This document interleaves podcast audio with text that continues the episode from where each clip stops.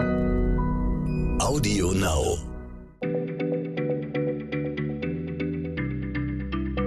Schneller Schlau, der tägliche Podcast von PM.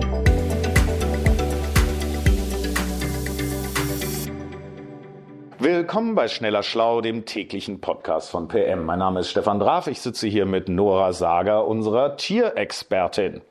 Nora, du hast uns heute den Quote best erforschtesten Fisch der Welt mitgebracht. Also ehrlich gesagt, wenn ich an best erforscht denke, denke ich an Hering oder Lachs oder von mir aus auch an den weißen Hai oder an den Goldfisch, äh, den sich tausend Aquaristen irgendwie täglich stundenlang angucken. Aber äh, das ist nicht richtig, ne? Nee, ist alles falsch.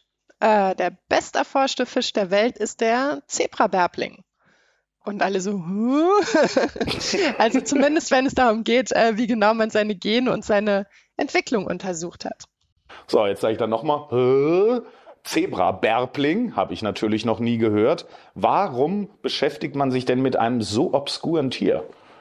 Der Zebra-Bärbling ist sozusagen das Fischäquivalent zur Labormaus. Es ist ein wahnsinnig beliebter Modellorganismus unter Genetikern und unter Entwicklungsbiologen. Und es gibt schätzungsweise weltweit mehr als 3000 Labore, in denen der gehalten und untersucht wird. Und dann geht es darum, wie die Entwicklung vom Embryo zum fertigen Fisch verläuft, welche Gene dabei aktiv sind, wie die Hirnentwicklung stattfindet, wie sich da Lernprozesse auswirken, wie die Erbanlagen äh, bestimmte Krankheiten beeinflussen, Krebs, Herz-Kreislauf-Erkrankungen, Immunsystem. Es gibt wahnsinnig viel, was am Zebra-Bärbling erforscht wird. Und jetzt kann man natürlich sagen, was, was schert uns die Entwicklung eines äh, kleinen südostasiatischen Süßwasserfisches? Aber tatsächlich ist es so, dass rund 70 Prozent aller Gene des Zebra-Bärblings eine Entsprechung im menschlichen Erbgut haben. Und von den Genen, die an der Entstehung von Krankheiten beteiligt sind, sind sogar 80 Prozent. Wir können also vom Zebra-Bärbling echt eine ganze Menge lernen. Ja gut, aber das könnten wir ja von anderen Fischen bestimmt auch. Also nochmal gefragt, warum, warum denn ausgerechnet dieser Fisch, der Zebra-Bärbling? Es hat eine Reihe von Gründen. Also erstens ist der Fisch ziemlich anspruchslos, was die Haltung angeht. Kannst du auf platzsparendem Raum in relativ kleinen Aquarien machen, braucht nicht viel Shishi, ist deswegen auch unter Aquaristen ziemlich beliebt. Zweitens ist er wahnsinnig fruchtbar. Ein Weibchen kann pro Woche 300 Eier ableichen, die unter Laborbedingungen halt auch meistens durchkommen. Und die Larven entwickeln sich sehr schnell. Innerhalb von 36 Stunden sind die Vorläufer aller wichtigen Organe angelegt. Und drittens kann man die Entwicklung super beobachten. Die Eizellen entwickeln sich außerhalb des Körpers, anders als bei Säugetieren. Also Fischmutter gleicht quasi ab. Fischvater gibt Sperma ins Wasser, Befruchtung findet im Wasser statt. Und sobald die Eizelle befruchtet ist, wird die komplett durchsichtig. Und der Embryo bzw. die junge Larve ist das auch. Und das heißt, man kann sich ihre Entwicklung tatsächlich unterm Lichtmikroskop angucken. Und da die Zellen vergleichsweise groß sind, kann man sogar einzelne Zellen manipulieren, also irgendwie rausnehmen, dazugeben, was Entwicklungsbiologen da so treiben. Okay, also jetzt, jetzt verstehe ich natürlich besser, was, was Biologen an diesem speziellen äh, Fisch so interessiert.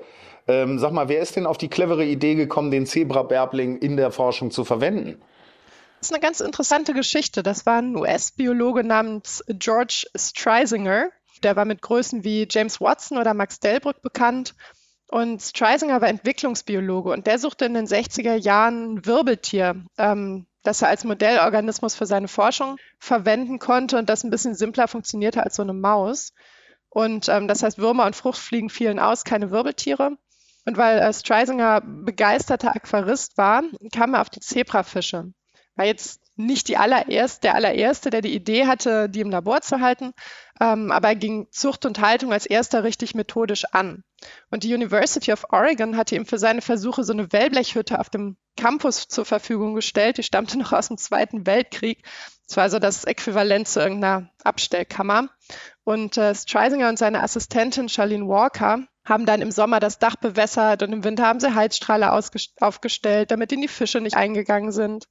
Und dann haben die Fische Parasiten bekommen und die Chemikalien, die die Parasiten töten wollten, haben dann die Entwicklung der Fische gehemmt. Das war nicht einfach, kann man sagen. Hat neun Jahre gedauert, bis die Zucht richtig rund lief und Streisinger überhaupt mit seiner Forschung anfangen konnte. Aber dann hat er es 1981 mit seinen Zebrafischen auf die Titelseite von Nature geschafft, quasi in den Olymp wissenschaftlicher Veröffentlichungen. Er hat es nämlich geschafft, äh, die unbefruchteten Einzellen dazu zu bringen, sich zu teilen. Und damit hat er Fische erschaffen, die genetisch identisch mit ihrer Mutter waren. Super Forschungsgegenstand für Genetiker. Und auf dem Cover von Nature stand geklonte Zebrafische. 1981, also lange vor Dolly. Und äh, von da an war der Siegeszug der Fische in der Forschung nicht mehr aufzuhalten. Liebe Hörer, das ist immer wieder interessant. Das begegnet uns bei PM wirklich oft. Die unglaublichen Mühen, die Forscher auf sich nehmen, um zu ja, belastbaren Ergebnissen zu gelangen. Das ist wirklich ganz außerordentlich und, und Streisingers Geschichte ist wirklich nur eine von vielen. Und natürlich wollen wir Ihnen äh, in unserem Podcast immer wieder von solchen Forschern und ihrer Forschung in allen Gebieten berichten. Für heute aber sagen wir Tschüss. Tschüss. Schneller Schlau, der tägliche Podcast von PM.